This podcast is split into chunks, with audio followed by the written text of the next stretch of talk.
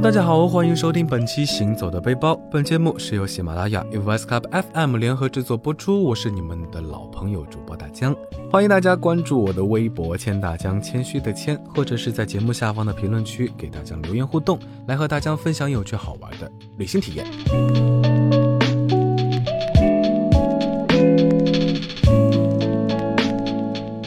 和大江一样，有着想去现场看世界杯愿望的朋友们。这个四年之后的卡塔尔之行都安排上了没有啊？那大疆我可是安排的明明白白的，你们也得抓紧喽。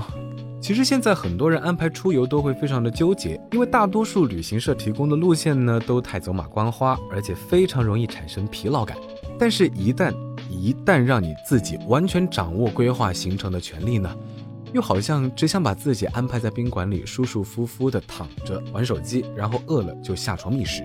那大江呢？最近就发现了一种非常适合自己的旅行安排，就是在旅行途中呢穿插进度假村的项目，让整个旅程有松有弛。嗯，就好像在繁忙的工作之后呢，给自己来一场马杀鸡般的舒适。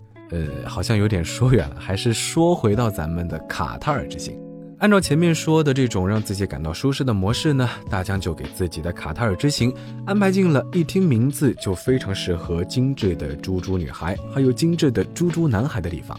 那个地方呢，就是珍珠岛。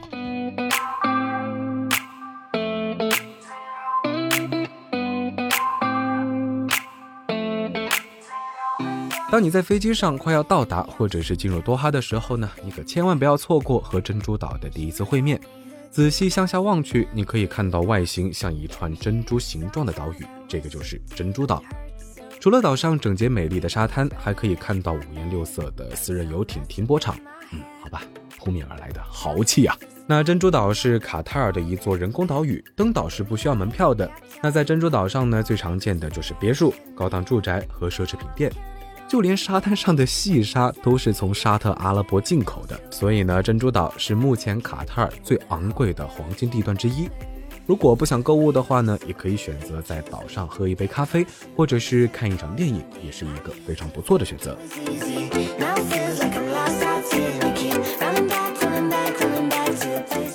那除了珍珠岛，还有一座岛屿也是非常适合度假，是众多卡塔尔人周末休闲度假的好去处。嗯，那这里的人呢，给岛取名字好像都十分的简单粗暴。前面珍珠岛呢，就是因为看上去像珍珠，所以就叫珍珠岛。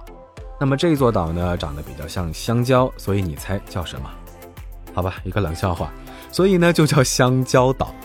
香蕉岛位于多哈半岛东岸外大约十一公里处，那岛上是著名的安纳塔拉度假村。搭乘豪华轮渡约二十分钟就可以到达。那在这里要说的是，轮渡本身是免费的，但是只面向住店或者是用餐的乘客开放。那如果不住宿呢，可以提前预约安娜塔拉 Q Lounge 的 BBQ 午餐，两百卡塔尔里亚尔一个人，包含往返香蕉岛轮渡船票，折合人民币在三百五十块钱左右。身为波斯湾腹地呢，香蕉岛占据了一片翠色如滴的静谧海域。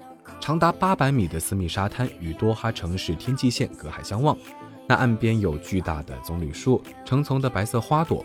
当温暖的海风拂面而过，说实话会恍惚间以为自己在马尔代夫呢。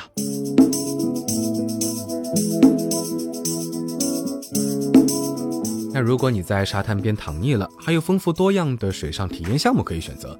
滑板冲浪、皮划艇、香蕉船、水上摩托、海钓、浮潜、水肺潜水、探险等等等等，想不到吧？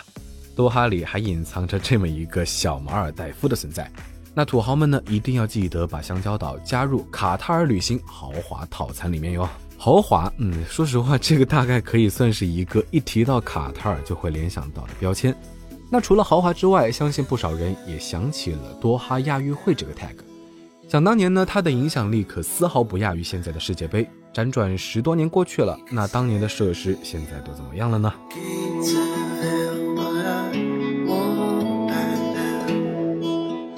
不知道大家还记不记得那个火炬塔？外形酷似当地著名的羚羊角，高达三百一十七米，现在已经被改成了高级的五星酒店。那在火炬酒店三百米的高度上，有一个三百六十度的旋转餐厅。随着缓慢的旋转，食客们可以在安静享受当地美食的同时呢，将多哈全景尽收眼底。与地标建筑火炬塔遥相呼应的，就是哈利法体育场。这个曾经举办过2006年多哈亚运会开幕式的体育场建成于1976年。那据悉，经历过两次翻修，这座可容纳四万人的巨大空间还将成为举办2022年世界杯的首座球场。距离火炬塔不远呢，就是被称为全球顶级十家购物中心之一的多哈维拉吉奥购物中心。说实话，大江一直觉得，一个好的购物中心体验不仅仅取决于设施和空间，还取决于给购物者提供的独特体验。那么来到多哈，说实话，不管你有没有购物需求，都记得一定要来维拉吉奥感受一下，仿佛在皇家花园里购物的体验。无论外面气温有多高，在商场里面都仿佛与外面那个炎热的时空身处两个星球，凉爽而舒适。那全封闭的穹顶天幕彩绘、蓝天白云以及阿拉伯风格的装饰画，沿街都修有碧波荡漾的人工河，河上有桥，水里有船。一个连种树的水都要从国外进口的国家，却在购物中心里面修了一条真正的淡水河。嗯，什么时候大疆能有这种手笔的时候，大概买起商场里的 Prada 呀、LV 啊或者 Gucci 啊，也能痛快到眼睛都不眨一下吧？好吧，还是好好睡个觉可能更快。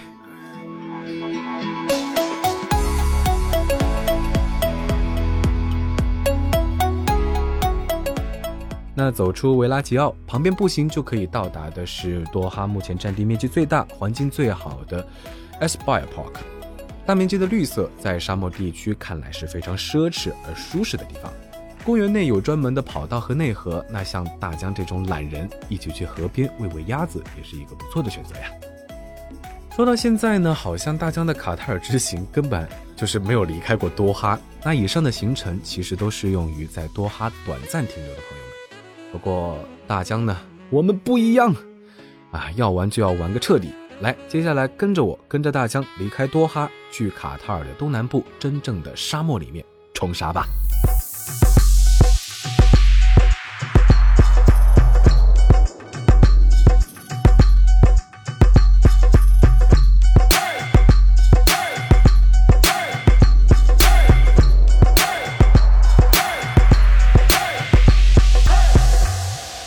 首先呢，你得准备好冲沙所需的必需物品：泥、沙、车和一个阿拉伯大叔。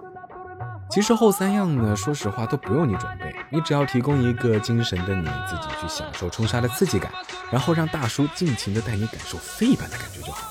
让大叔带你做陆巡进入沙漠深处体验呢，包车一共是五百美金，最多能坐六个人，可以带你冲沙一个半小时。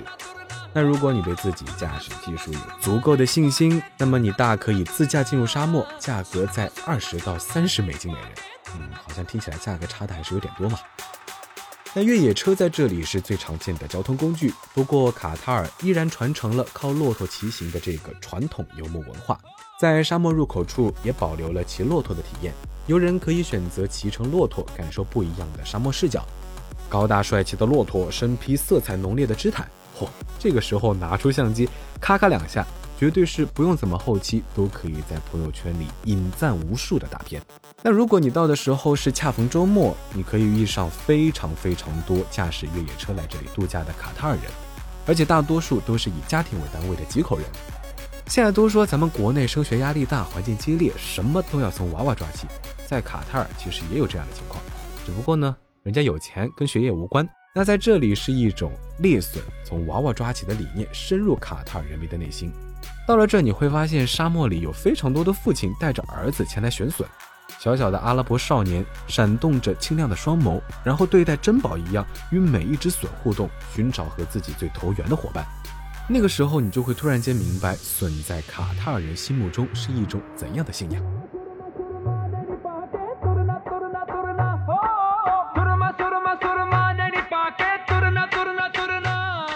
好了，那关于卡塔尔呢，就和大家先分享到这里。四年之后，咱们不见不散，好不好？